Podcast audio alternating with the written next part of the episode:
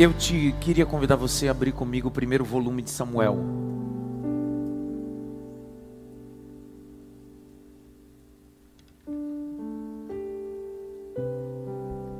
Primeiro volume de Samuel, capítulo de número 10, versículo 21.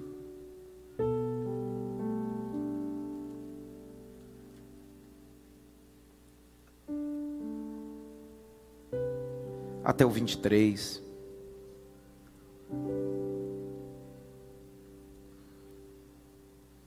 Capítulo 10, 21 a 23. Vai ser muito sucinto, simples, cirúrgico.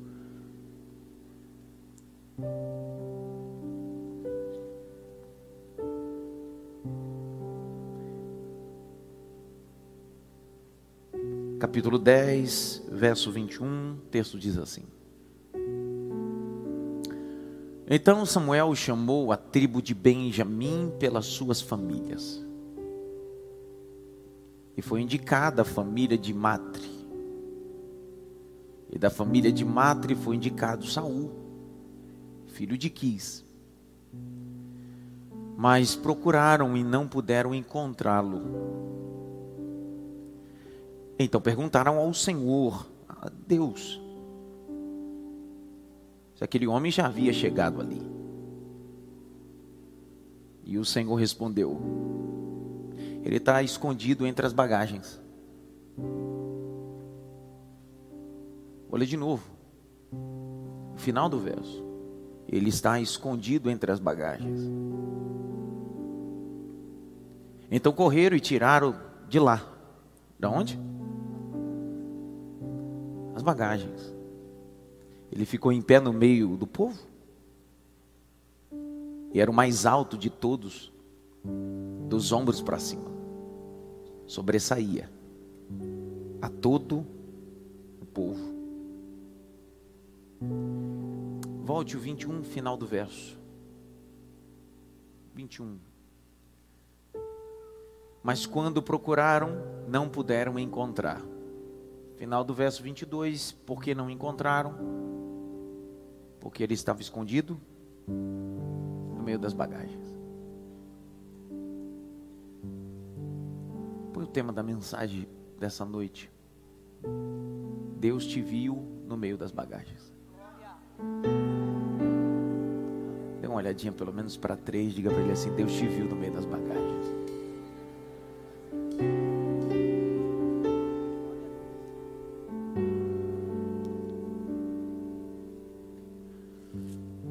Permita fazer uma guisa introdutória muito simples, muito rápida, até porque nosso culto da família. Eu tenho pessoas novas, novas, convertidas, novas convertidas, pessoas de outras religiões que nos ouvem e vêm cultuar e também aprender a Bíblia. Saul é um personagem bíblico que sempre é correlacionado com não um bom sucesso, não com uma reputação maravilhosa. Parece que Saul está correlacionado com aquilo que é ruim, uma gestão ruim. Me permita hoje, nesses 40 minutos, ver Saul com os outros olhos. E quem sabe você deve estar me ouvindo dizendo-me assim: que olhos? Possível. Saul é um homem que Deus rejeitou o seu ministério, mas não começou assim. Saul é um homem que perseguiu Davi, mas não começou assim. Eu quero falar sobre o primeiro estágio da vida dele, não o final da vida dele. E quem sabe nós estamos vivendo esse primeiro estágio de grandes coisas, de sucesso, e ainda dá tempo de ajustar algumas coisas para que nós tenhamos um final de vida com excelência, senão vamos terminar como Saul. Texto vai falar sobre um homem da tribo de Benjamim. Seu pai é Quis, pastor de jumento. É o capítulo 9 que vai dizer isso. Os estudiosos vão chamar esse capítulo, do 8 até o 10, da maior transição política de Israel. Uma condição tribal, depois uma condição teocrática de juízes, e agora, a partir do capítulo 8, será a implantação da monarquia de Israel. Enquanto o conceito era só tribal, depois o conceito se torna juízes, mas parece que na transição entre os juízes e a monarquia, o povo vai se perder um pouco. Lembre-se sempre que o maior líder do povo de Israel é o próprio Deus. Deus lidera o seu povo. Deus estabelece. Quando Deus tirou o seu povo como um forte do Egito, é Deus que está na frente. É Deus que governa, Deus que direciona. O povo só se move por causa da nuvem. Ainda que eles possam visualizar Moisés e possam ter um sacerdote ou um sumo sacerdote, terem líderes no cunho tribal, só que todos esses estão submetidos a o Deus de Israel. Eles caminham 40 anos, e dentro desses 40 anos eles vão ser inseridos na terra que manda leite e mel. Lembre-se que Moisés caiu no deserto. Moisés não conseguiu entrar na terra que manda leite e mel. E esse povo, historiador judeu Flávio Josefo, nascido no ano 30 depois de Cristo, vai dizer que só de hebreus quase 2 milhões saíram do Egito. Ele vai ser mais sucinto dizer que na entrada na terra que mana leite e mel já davam-se 4 milhões. E quando eles entram, estão sendo liderados por Josué, o capítulo de número 1. Josué é um grande líder, reparte as terras, estabelece as tribos. Só que o texto diz que Josué tinha uma qualidade um tanto quanto complicada. Sua liderança só tinha eficácia quando ele estava. Todo líder centralizador, as coisas só funcionam com a sua presença. Uma liderança forte e poderosa se avalia na sua ausência. Em toda a gestão da liderança de Josué, o povo foi vencedor. Só que, quando o povo perde a figura de Josué, eles ficam corrompidos. Ficam sem direções nenhuma.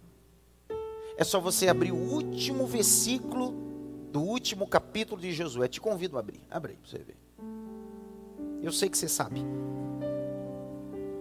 Mas eu vou te convidar a abrir e rever alguns textos.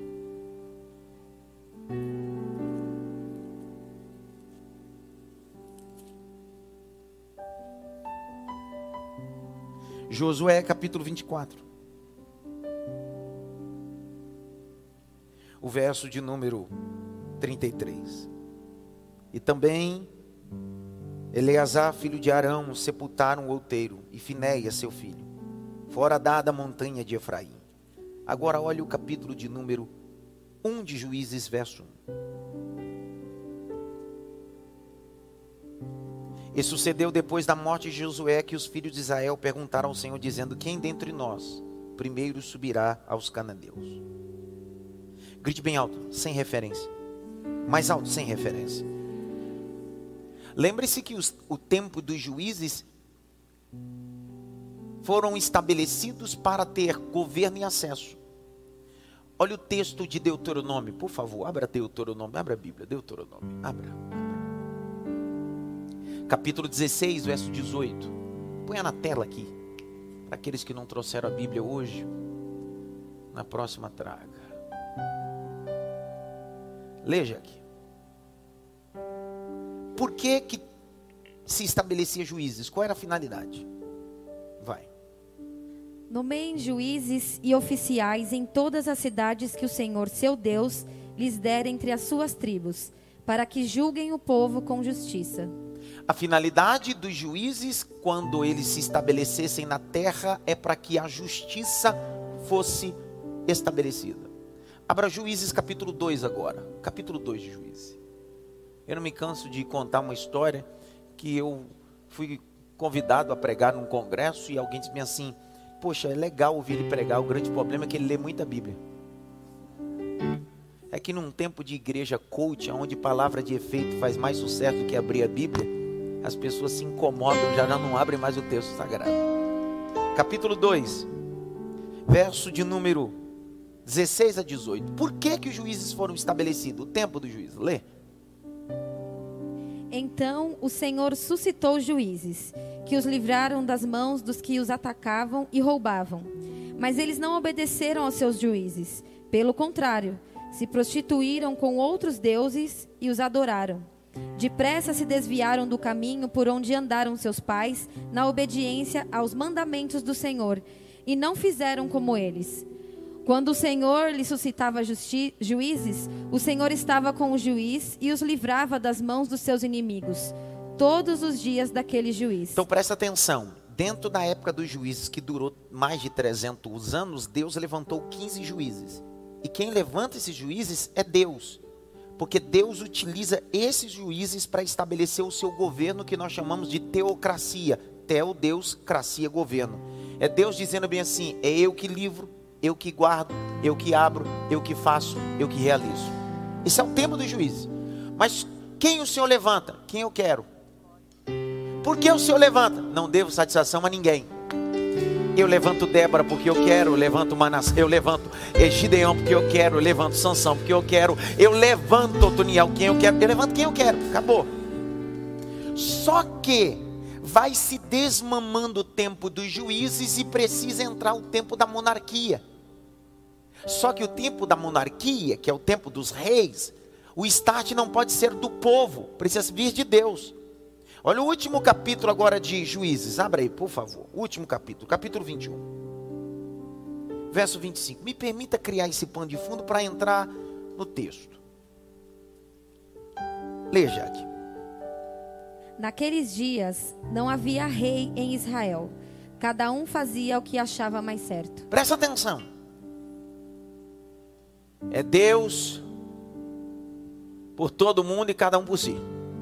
É literalmente, cada um manda no seu nariz. Todas as nações circunvizinhanças têm rei.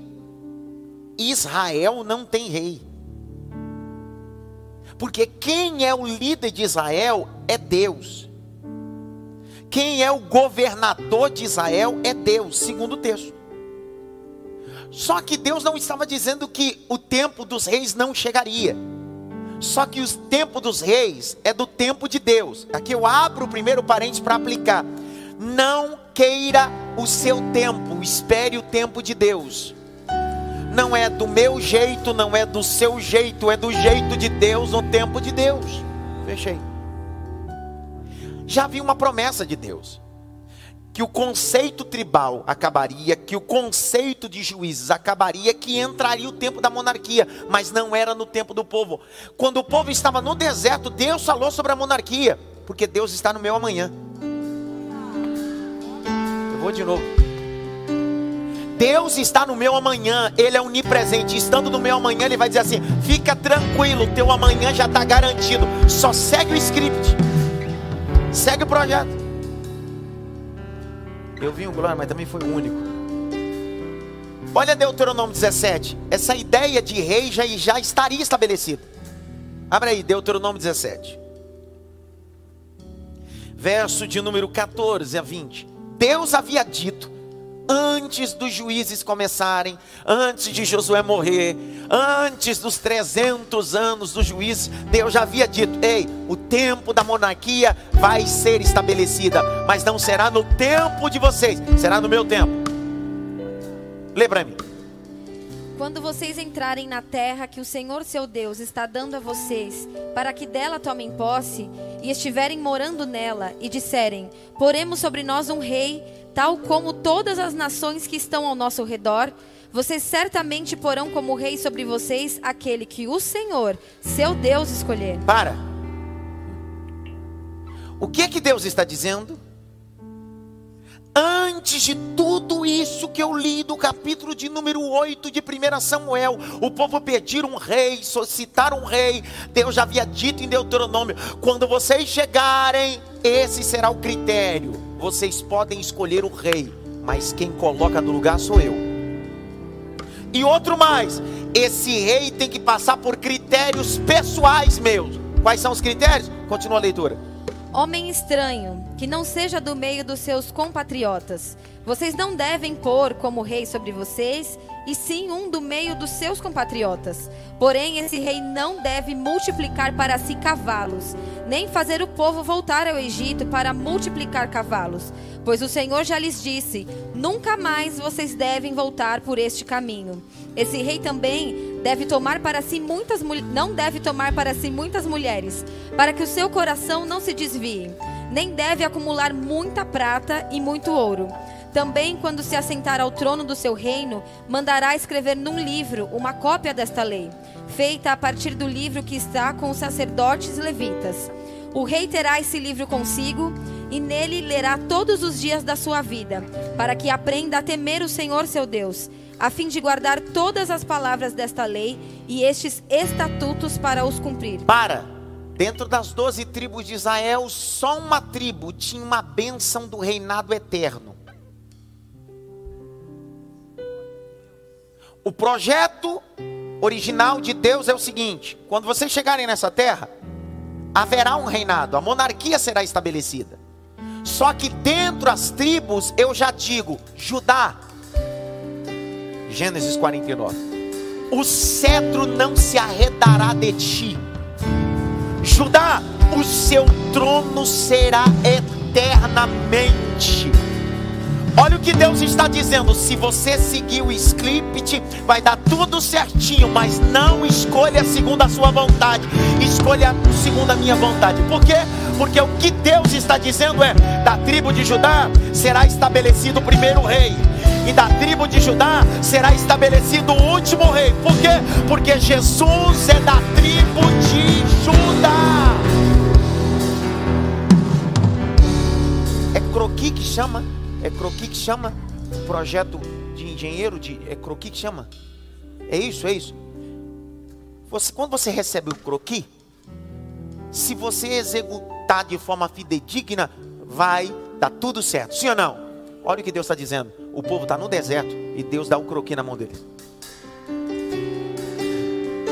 Deus está dizendo, é só seguir a medida não é nem um centímetro para lá e nem para cá. Se você seguir o croqui, vai dar tudo certo e o meu nome será. Vou de novo. Deus não te fez como animal. Você não tem instinto. Você é alguém que pensa. E Deus só entrega projeto para alguém que pensa e obedece projeto.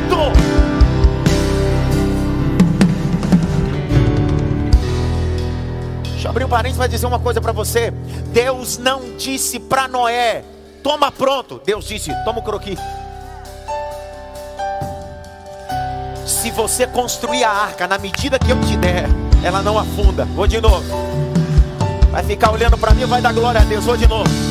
Eu vou te dar o croqui, Noé. Se você fizer da largura, do comprimento e da altura, quem estiver dentro do projeto não morre afogado. E o meu nome é glorificado.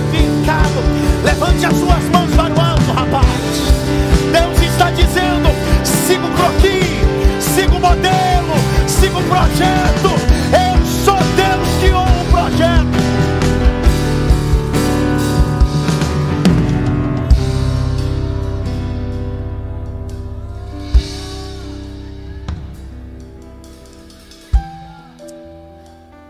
Povo quer um rei. 1 Samuel. Verso de número 8. E eu termino. Três pessoas dormindo do lado de cá. Dois do lado de cá, estou vendo ali. Chega, tá babando. 1 Samuel 8, 1. Leia, Jaque. Vamos, Jaqueline. Quando Samuel ficou velho, constituiu seus filhos por juízes sobre Israel. Vai. O primogênito se chamava Joel e o segundo se chamava Abias. Eles foram juízes em Berseba. Porém, os filhos de Samuel não andaram pelos caminhos dele. Ao contrário, inclinaram-se à avareza, aceitavam suborno e perverteram o direito. Para. O povo disse que virou palhaçada. Tem medo de usar essa expressão chula? Quem deveria dar exemplo, não está dando mais exemplo. Os filhos de Samuel deveria ser exemplo e começam a deturpar isso. Lembre-se que Deuteronômio capítulo 17, Deus disse que o tempo da monarquia chegaria. O povo começa a olhar as cinco vizinhanças dizendo assim: todo mundo tem rei, cara. A gente não tem rei. E a gente está na época dos juízes. E esses juízes são uma farsa, uma mentira. Capítulo 8, verso de número 5. Lê, Jaque. Eles disseram: Veja, você está ficando velho e os seus filhos não andam pelos seus caminhos. Por isso queremos agora que você nos constitua um rei, para que nos governe como acontece em todas as nações. Mas Samuel não gostou desta palavra, quando disseram: Dê-nos um rei para que nos governe. Então Samuel orou ao Senhor. E o Senhor disse a Samuel: Atenda a voz do povo em tudo o que lhe pedem, porque não foi a você que, que rejeitaram, mas a mim, para que eu não reine sobre eles. Meu Deus. Deus não está dizendo, não tem problema você ter um rei, mas só que um homem não vai resolver o problema da nação.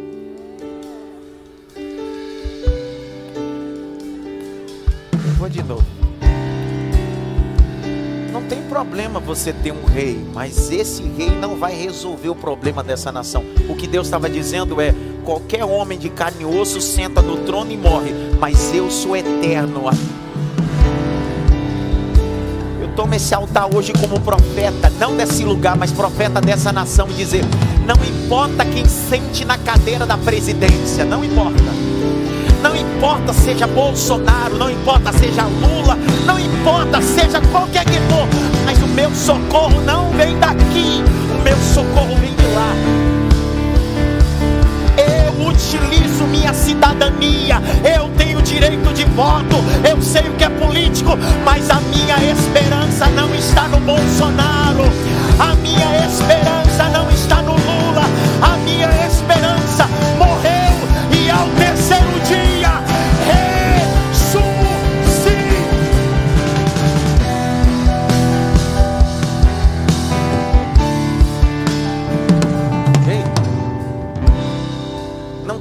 igreja se envolver com política. A igreja não pode se comprometer com a política.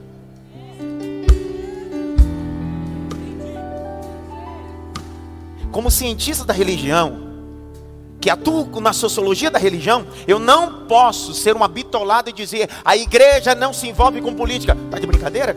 A palavra igreja é eclésia. Eclésia era um grupo de pessoas que iam para a praça discutir sobre filosofia, sociologia e política. A igreja foi feita para discutir, estar nesse campo. Só que a igreja se envolve com política, mas não se compromete. Porque quem se compromete vende. Negocia princípios. Vou explicar de uma vez por outra o que é envolvimento e comprometimento. A igreja se envolve com política, como uma galinha que bota ovos. Só que a igreja não se compromete com política. Porque quem se compromete é como o porco que dá bacon. A galinha que bota ovos se envolve com a política, mas não se compromete ao ponto de perder sua vida, perder os seus valores. Agora, um porco que deixa de se envolver e se compromete, tem que dar um bacon. E para dar um bacon, tem que morrer. A igreja não dá vida pela política. A igreja não dá vida por candidato político. A igreja não dá a vida por segmento. A igreja dá a vida por aquele que deu a vida por ela, Jesus Cristo. Ei, não me chame para marchar político na Paulista. Eu não caminho por causa de político. Eu marcho pelo Evangelho de Jesus. Ei, se você quiser ir na Paulista, me convide num dia que não tiver nenhum candidato na frente. Eu não vendo os meus valores por politicagem. Eu nunca vendi a igreja, nem as ovelhas de Cristo, por causa de ajuda política. Eu sei a ação que a igreja tem na sociedade. Então, eu boto o ovo. Não dou bacon, não, porque o único que dá bacon é aquele que entende o princípio com o reino de Deus. Já deixei bem claro meu recado aqui agora. Olha, tia, pelo menos para três assim. Dá um glória agora para disfarçar.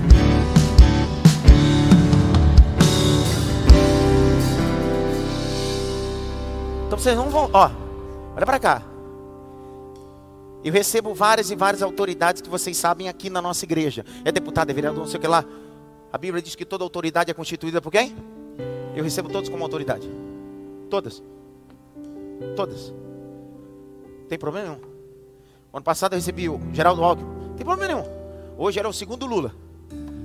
Tem problema nenhum. Meu Deus, Alckmin. Tem problema nenhum. Alguém me pergunta, pastor, se o re... autoridade recebe, só que não me escute. Eu não faço campanha para ninguém. Eu não faço campanha política para ninguém.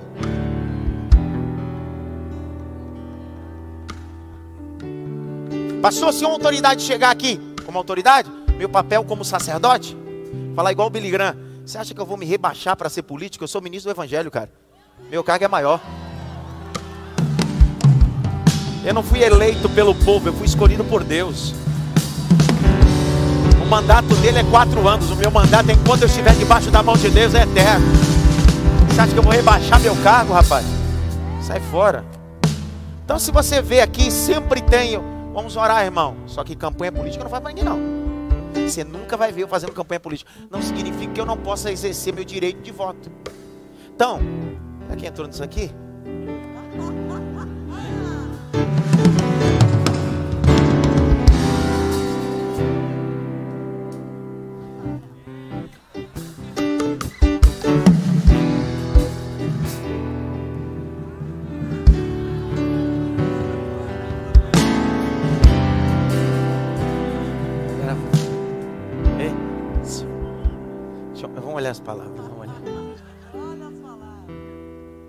Parece que é nós estamos vivendo uma maluquice nessa sociedade. Como diz Emir Durkheim, uma sociedade neófita politicamente fala de política sem saber. Sociólogo francês. É simples. Parece que quando você é contra um segmento partidário, você já se torna literalmente anticristão. Peraí, irmão. Eu não sou lulista, nem petista também não sou bolsonarista. Entre banana verde e banana podre, eu tenho que ficar com a verde.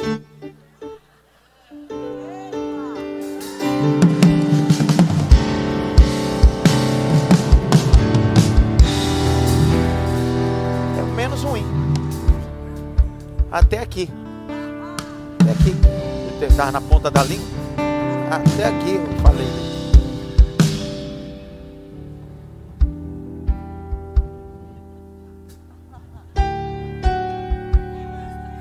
Bem com você?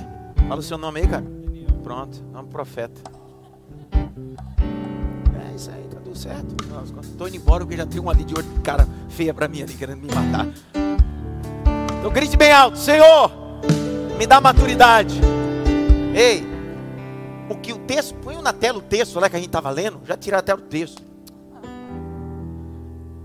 Não tem problema querer um rei.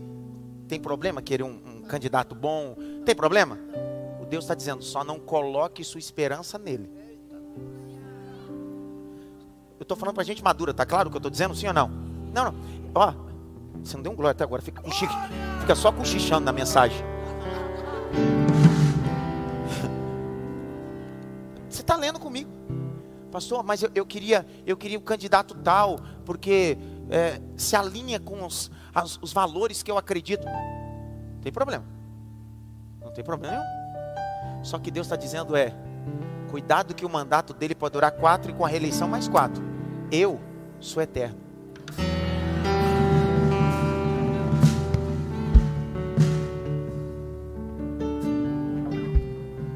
Será que essas eleições vai ser igual a passada que você vai perder amigo, familiar só por causa de um candidato que você ama mais o candidato do que Deus?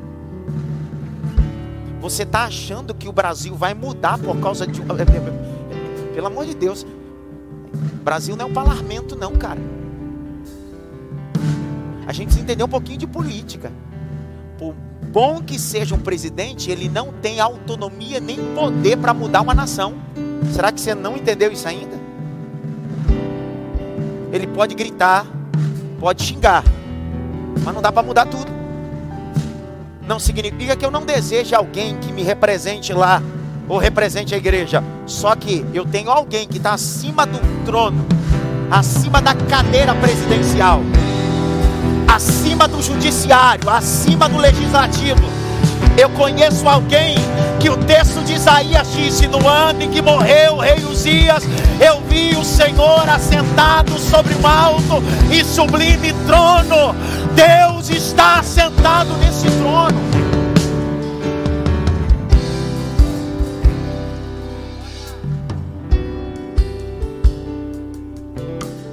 Você também deu glória, fica só olhando minha cara.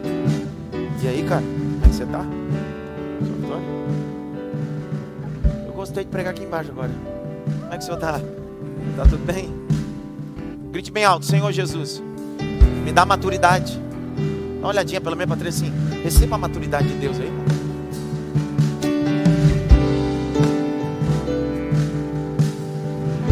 Deus vai usar as coisas loucas para confundir as sábias. Escuta o que eu estou te dizendo. Vou de novo. Deus vai usar as coisas loucas para confundir as sábias. Abre aí 1 Samuel 9.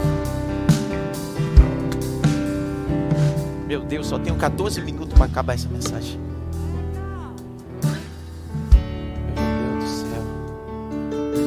Lê, Jaqueline. Lê, Jaqueline. Havia um homem de Benjamim, cujo nome era Quis, filho de Abiel, filho de Zeror, filho de Becorate, filho de Afias, benjamita, dono de muitos bens. Vai. Ele tinha um filho chamado Saul, moço e tão belo, que entre os filhos de Israel não havia outro mais belo do que ele. Dos ombros para cima, ele sobressaía todo o povo. Preste atenção. Deus disse: Querem um rei? Queremos. Você já ouviu gente dizer bem assim? Saul foi escolha dos, do povo? Já ouviram, sim ou não? Já vi, eu passei minha vida toda ouvindo isso. Quem escolheu Saul foi o povo. Por isso que Saul foi o que foi. Primeira coisa que você precisa entender: que Saul não é escolha do povo, é escolha de Deus. O povo quis um rei, mas quem colocou no trono foi Deus e Deus escolheu. A primeira coisa que você precisa entender é que você não é escolha dos homens, você é escolha de Deus.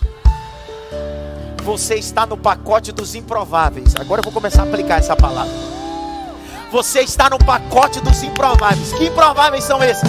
Gente que decidiu sair de casa para procurar uma jumenta como Saul extraviada. E ele saiu de casa achando que perdeu a jumenta e encontrou o óleo da unção, a graça de Deus, a escolha de Deus. Estou liberando. Existem coisas que você precisa perder para encontrar coisas melhores na presença de Deus. Grite bem alto: Saul é escolha de Deus.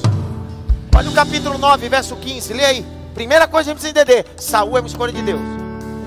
Ora, um dia antes de Saul chegar, o Senhor tinha revelado isso a Samuel. Ei! Gostei desse som, tá bom hoje. hein? Meu Deus. Antes de Saul chegar, Deus já revelou para Samuel: o rei está vindo aí. Leu 16, Jaque. Leu 16, Jaque. Amanhã, a estas horas, enviarei a você um homem da terra de Benjamim, o qual você ungirá por príncipe sobre o meu povo de Israel. E ele livrará o meu povo das mãos dos filisteus, porque olhei para o meu povo, pois o seu clamor chegou a mim. Será que ninguém deu glória a Deus? Eu passei a vida toda ouvindo as pessoas dizer Saul foi escolha do povo. Eu estou lendo com você, Deus está dizendo, Samuel, antes dele chegar, eu já estou dizendo, ele está chegando aí. E ele vai vir para procurar a jumenta. Mas eu já levantei ele como rei de. Levante a mão direita assim bem alto. Bata pelo menos em três mãos e assim você é escolha de Deus.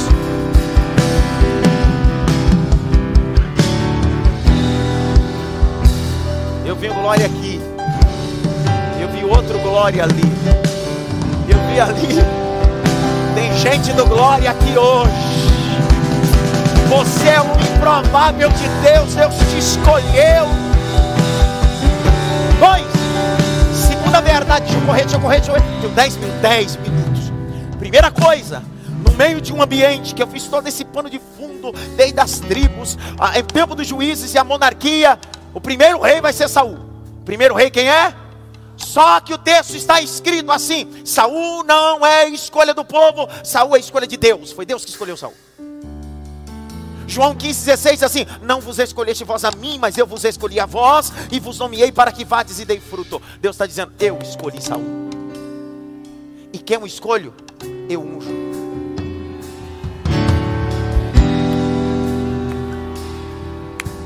É a segunda característica dele. Ele é escolhido, mas Deus diz assim: Eu escolho, eu unjo. Olha o capítulo 10. Abre aí, capítulo 10. Verso 1. Vai, Jaqueline. Samuel pegou um vaso de azeite e o derramou sobre a cabeça de Saul. Então ele o beijou e disse: O Senhor está ungindo você como príncipe sobre a sua herança, o povo de Israel. Preste atenção. Primeira característica Saul, eu sou escolhido. Segunda característica, eu sou ungido de Deus. Tem gente que vive para lá e para cá atrás de unção e convenção. Deus está dizendo: quando eu escolho, não dependo de convenção, não dependo de carteirinha, não dependo de homem, eu unjo.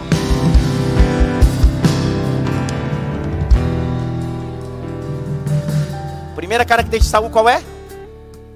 Meu Deus do céu, eu tenho sete minutos agora. Primeira característica Saul qual é? Segundo, e a terceira, se eu escolho, eu unjo, eu dou o Espírito Santo. Se eu escolho, eu unjo, eu encho ele do meu Espírito Santo. Olha o capítulo 10, Jaqueline, verso 6. Capítulo 10, verso 6. Vamos ver esse povo da glória a Deus. Vai. O Espírito do Senhor se apossará de você, e você profetizará com eles, e será mudado em outro homem. Eu vou de novo. Será que tem alguém aqui nesse lugar? Eu escolho, eu unjo e eu encho. E se eu encher, eu faço de você um novo homem, porque eu levanto os improváveis.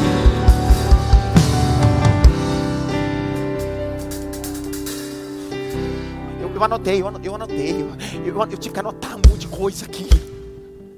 Primeira característica, ele é um. Segunda característica, ele é um. Terceira característica, ele é um. Cheio do Espírito. Quarta característica, alguém que Deus muda o seu coração. Porque se Deus te escolheu, se Deus te ungiu, se o Espírito está em você, você já não tem mais o mesmo coração. Deus mudou o coração de Saul. Eu vou de novo. Deus mudou o coração de Saul, porque alguém só pode sentar no trono para reinar. O povo de Deus, quando Deus escolhe, Deus unge, Deus enche do Espírito. E quando Deus tira um coração de pedra e coloca um coração novo para a glória do seu nome. Capítulo 10, verso 9. Lê, lê. 10, 9. Aconteceu que no momento em que Saul se virou para se despedir de Samuel, Deus lhe mudou o coração. Para!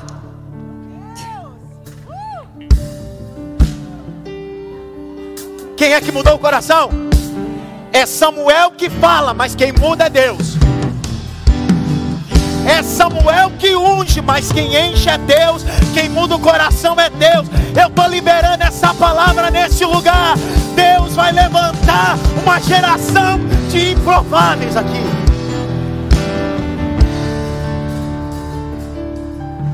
Deus escolheu, Deus ungiu, Deus encheu do Espírito, Deus trocou o coração. E agora? Profetiza. Profetiza. E profetizar é mudar decretos. Vou de novo, vou de novo. Profetizar é mudar decretos. Vou de novo, Nilza. Profetizar é mudar decretos. Deus não está dizendo, Delino, Saul, eu não tenho só um cedro, uma coroa e um trono para você. Eu te dei palavra para mudar decretos físicos e espirituais. Saul saiu e começou a profetizar. Capítulo 10. Leia, Jaqueline. Capítulo 10. Verso 10 até o verso 13. Vai, Jaqueline. Quando eles... Para! Eu tenho dois minutos agora, vai! Quando eles chegaram a Gibeá, eis que um grupo de profetas saiu ao encontro deles. O Espírito de Deus se apossou de Saul e ele profetizou no meio deles. Todos os que já o conheciam, vendo que ele profetizava Jaqueline, com... lê direito, Jaqueline. Lê isso com fé. Eu vou jogar um sapato em você. Vai! Todos os que já o conheciam, vendo que ele profetizava com os profetas, perguntavam uns aos outros: Que é isso que aconteceu com o filho de Quis? Este também Saul entre os profetas? Está também Saul entre os profetas? Então o homem do lugar perguntou: E quem é o pai dos outros? Por isso surgiu este provérbio: Está também Saul entre os profetas? Sabe que Deus estava falando? Você saiu de casa só para encontrar jumenta perdida e você está voltando. Primeiro, escolhido por Deus. Segundo, ungido por Deus. Terceiro, cheio de Deus. Quarto, Deus trocou teu coração. Quinto, Deus mudou a tua história. Sexto, você vai profetizar.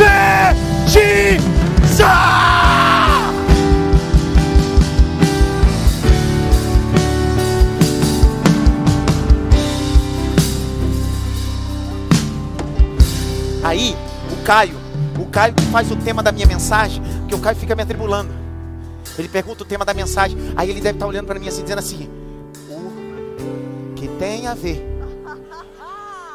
tudo isso com esse tema? É isso que o Caio deve estar falando. Tudo. Quem escolheu Saul? Quem encheu Saul? Quem ungiu Saul? Quem trocou o coração de Saul? Quem fez Saul profetizar?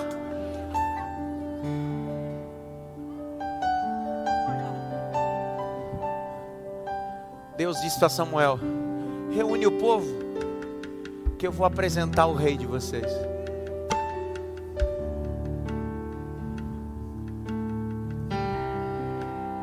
capítulo 10, verso de número 21 a seguir. Veja aqui. Então Samuel chamou a tribo de Benjamim pelas suas famílias, e foi indicada a família de Matri. E da família de Matri foi indicado Saul, filho de Quis. Mas quando procuraram, não puderam encontrá-lo. Peraí, não encontrou quem? Saul. Mas tudo que a gente leu aconteceu antes de apresentarem Saul para o povo. Porque tem gente que acha que é eles que escolhem. Só que Deus está dizendo: não é democracia, é teocracia. Eu escolhi.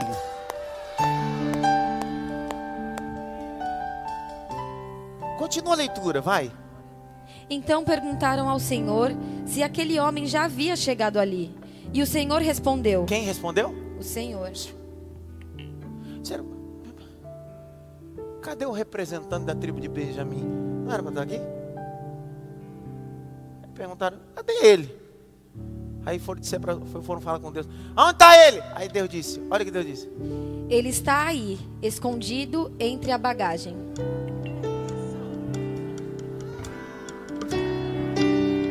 Ô Saul, você está escondido nas bagagens por quê? Mas não fui eu que te escolhi? Não fui eu que te ungi? Não fui eu que te enchi? Não fui eu que te, fui eu que te dei autoridade para profetizar? Não, mas eu sou pequeno demais, eu sou fraco demais. É por isso que eu te escolhi. Porque se você fosse forte, você se garantia no seu braço. É porque você é fraco que eu te escolhi. Porque eu sou tua fortaleza. Sabe que Deus está dizendo? Por que, que você está se escondendo na bagagem? Por que, que você está se escondendo daquilo que eu preparei para você em setores da sociedade, no teu trabalho, na universidade, dentro da igreja? Deus está dizendo: Eu te escolhi antes desse enredo. Eu te escolhi antes desse problema. E dentro desse problema eu já preparei você para solucionar as situações. Ei, Saul, sai do meio das bagagens. 10, 7. Olha lá, 10, 7. Que, que você está fazendo no meio das bagagens? 10, 7. Lê. Quando estes sinais se cumprirem, faça que a ocasião exigir, porque Faça o que a ocasião exigir, porque Deus está com você. Deus estava dizendo para Saul: a ocasião vai aparecer. Eu vi o meu Deus, a oportunidade vai aparecer. Irmão, eu me tornei um dos maiores pregadores dessa nação, porque eu aproveitei uma oportunidade de alguém que não foi pregar e eu fui pregar no lugar dele. Uma oportunidade. Me escute o que eu estou te dizendo. Deus te preparou antes das coisas acontecerem. Deus te escolheu, Deus te ungiu, Deus trocou teu coração, Deus te separou, Deus te deu autoridade. E Deus está dizendo, Saul, quando tudo isso acontecer, é a oportunidade, abraça, porque eu estou contigo. Levante a mão direita assim bem alto. Bata pelo menos em três mãos assim. Sai do meio das bagagens, rapaz.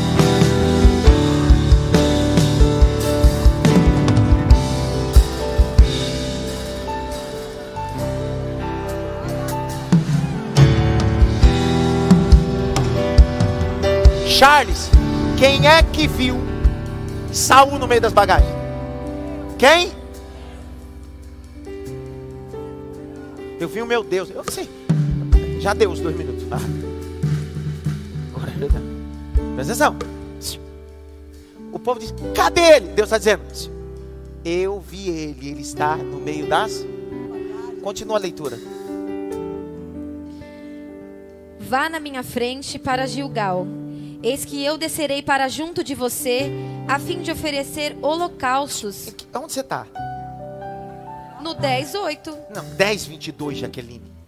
É que você falou para continuar, a gente É, tinha lido outro 7. texto, né? Não, a gente tinha lido 7. Vai, vai, vai, 10, 22, vai, vai. Então perguntaram ao Senhor se aquele homem já havia chegado ali. E o Senhor respondeu: Ele está aí, escondido entre a bagagem. Ele está o quê? Ele está o quê? Até quando você vai ficar se escondendo daquilo que Deus te preparou? Não usa ela. Faz com ele. Faz com ela. Deus diz: Eu vou fazer com você. Eu quero usar você. Eu não preparei ela para isso, eu preparei você para isso.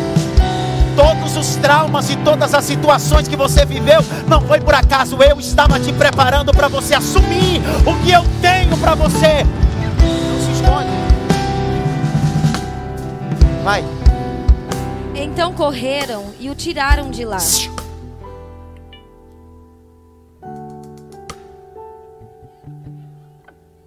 Correram e fizeram o que com Saul? Eu sou essas pessoas essa noite. Você é Saul. Eu sou essa pessoa. A minha mensagem vem como um grito meio das bagagens que você decidiu se esconder. Eu estou dizendo para você, estou te pegando pelo colarinho. Se você não quiser, eu vou te pegar pelo cabelo, mas o teu lugar não é no meio das bagagens. Deus. Você acha que tudo que José passou era para ficar no, num calabouço, administrando um calabouço, sendo chefe um calabouço? Ei, José, eu não te preparei para viver no calabouço, eu te preparei para sentar no trono, para governar. Sai do meio das bagagens. Você fica se acumulando de serviço, de demandas que são verdadeiras bagagens que impedem aquilo que Deus quer para você. Sai do meio dessas bagagens, cara.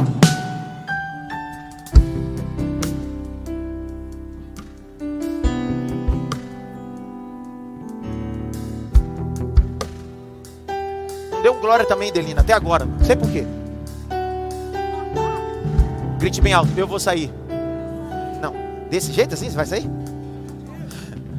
Eu vou sair no meio das bagagens.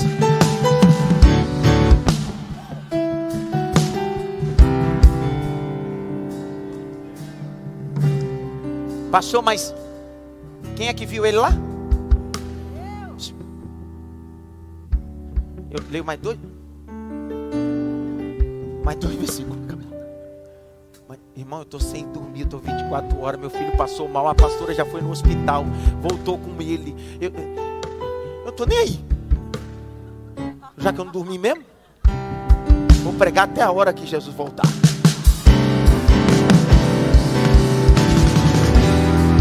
Você se escondeu de Samuel, você se esconde do seu pai, se esconde da sua mãe, se esconde da sua esposa, se esconde do seu gestor, se esconde do seu pastor. Mas Deus está dizendo: Eu te vi. Eu te vi no meio das bagagens. Por que, que eu te vi? Provérbios 15, 3. Lê. Provérbios 15, 3. Lê, Jaque. Os olhos do Senhor estão em todo lugar contemplando os maus e os bons.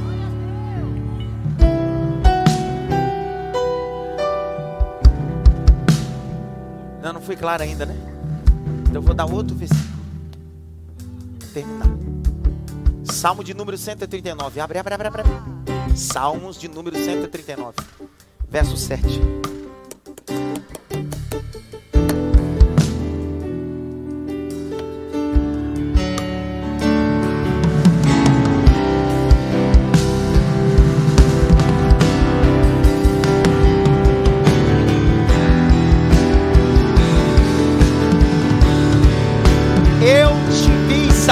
Das bagagens. Ó. Lê, Jaque, vai. Para onde me ausentarei do teu espírito? Para onde fugirei da tua face? Se subo aos céus, lá estás. Se faço a minha cama no mais profundo abismo, lá estás também. Se tomo as asas, se tomo as asas da alvorada e me detenho nos confins dos mares, ainda ali a tua mão me guiará e a tua mão direita me susterá. Se eu digo as trevas, com certeza Baixa, e a luz do redor de mim se fará noite. Até as próprias trevas não te serão escuras, e a noite é tão clara como o dia. Para ti, as trevas e a luz são a mesma coisa, pois tu formaste o meu interior, tu me teceste no ventre da minha mãe. Para! E aí vai continuar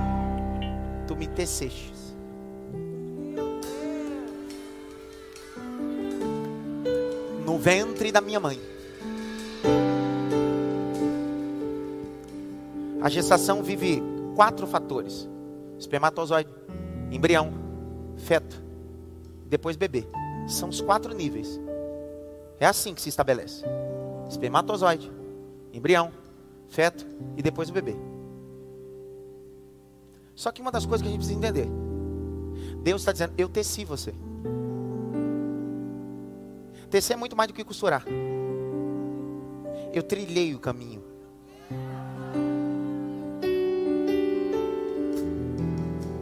Um dos grandes urologistas chamado Guilherme Leme, ele disse que quando você faz a vasectomia, durante três meses ainda você corre o risco de sua esposa ficar grávida.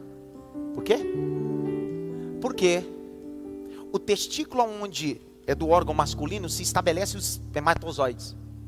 E há todo um círculo, um canal até isso possa entrar e se estabelecer no que nós chamamos de útero e trompa das mulheres para gerar a criança. Durante três meses ele continua vivo. Agora preste atenção.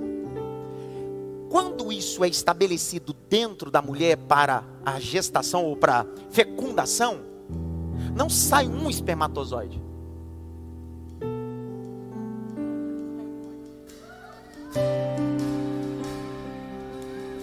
Não é um, são 300 milhões.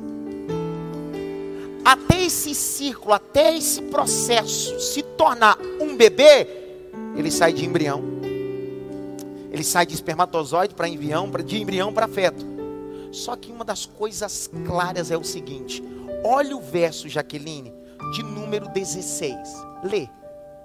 Os teus olhos viram a minha substância ainda informe.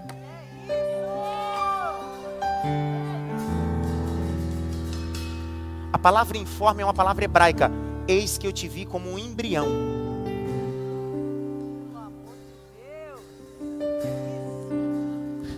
O O espermatozoide sai do homem. Entre sete e oito dias vai se tornar um embrião. Do oitavo dia em diante, vai começar o que nós estabelecemos de embrião para feto. Olha o que Deus está dizendo. Você está se escondendo na bagagem. Se eu te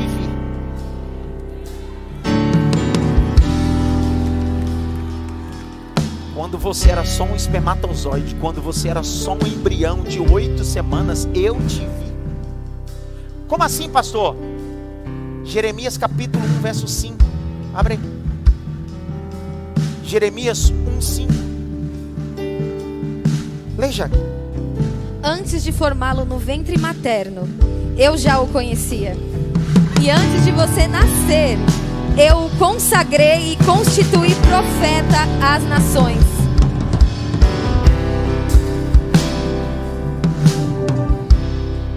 Espermatozoide entra passa pelo colo do útero, se estabelece na trompa. Começa o processo de 300 milhões. Só vinga um.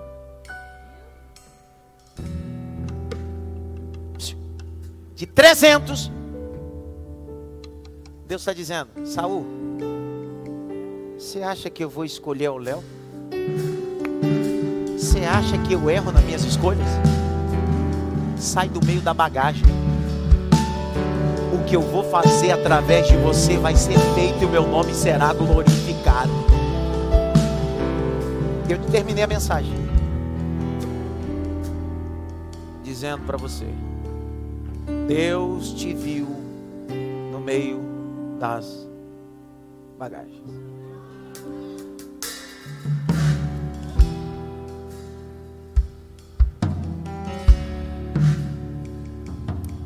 Deus poderia usar outra pessoa? Poderia. Mas ele decidiu usar quem? Você.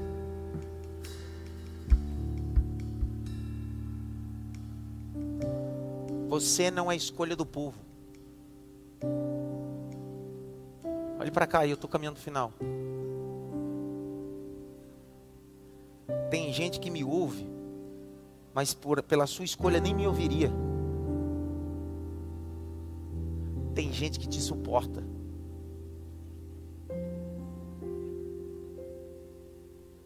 Mas isso revela que você é a escolha de Deus. Repita comigo, eu vou sair no meio das bagagens essa semana. Quais são as bagagens que você precisa sair? Você se entremeteu num monte de trabalho para se esconder de coisas que você precisa fazer.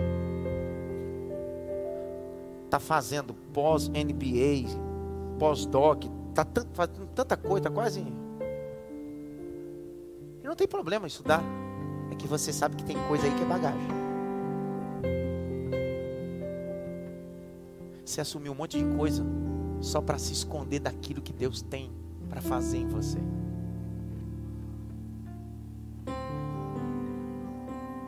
Bagagem são coisas que pesam e às vezes não tem importância nenhuma.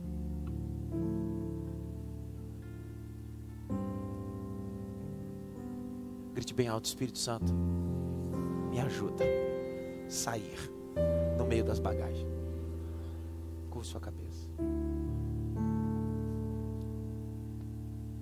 Se você me ouviu essa mensagem essa noite e as bagagens são consequências que te fizeram sair do, da casa do Pai, se afastar, se esfriar. Hoje Deus está dizendo: Saul, eu te escolhi. Vem reconciliar, Saul. Sai do meio das bagagens. Sai do meio dessas amizades. Sai do meio desses vícios. Eu estou chamando você essa noite que está me ouvindo.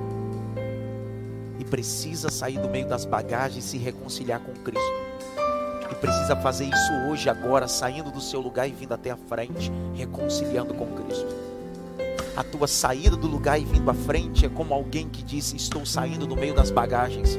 Chega de estar em um ambiente que me atrapalha se relacionar e fazer aquilo que Deus tem para mim. Tem alguém essa noite que quer aceitar ou reconciliar ou confessar Jesus como seu único e suficiente Salvador? Tem alguém que quer sair do meio das bagagens? Faça isso agora. Não deixe para amanhã. Só à frente. Vem. Vem. Vem. Vem.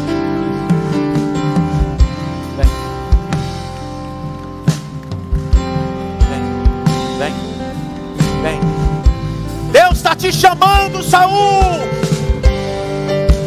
Sai do meio das bagagens. Vem!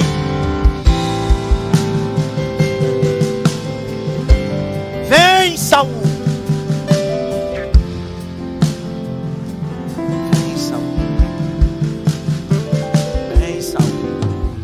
Sei se isso te alegra, mas me alegra. O maior resultado da pregação é alguém que decide ou é movido pela palavra. Vem. Vem.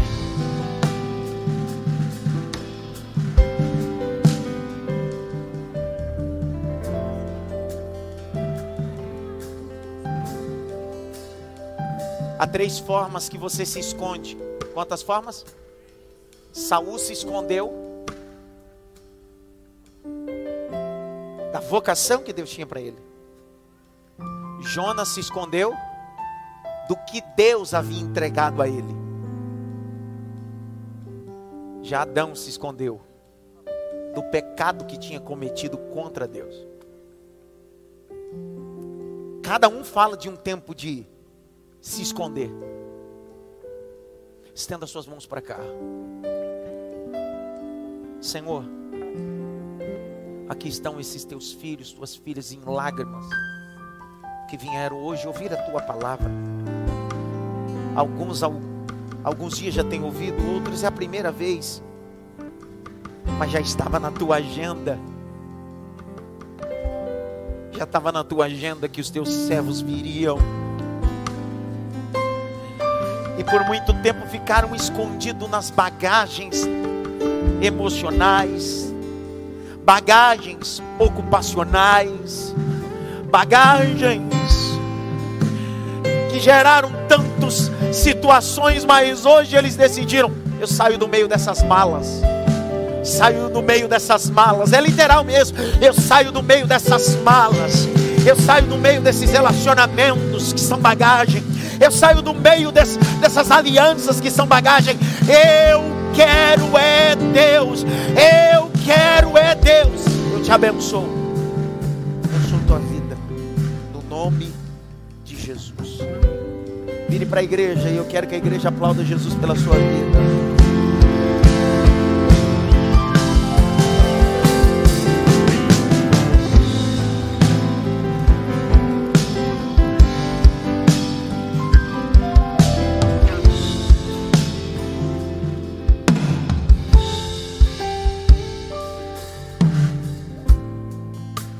Valeu a pena estar essa noite aqui ou não? Sim ou não? Quem escolheu Saul? Ah, tá bom. Tá ótimo. Terça-feira te espero aqui, Saul. Nem só de hora essa viverá o homem. Nem só de trabalho viverá a pessoa.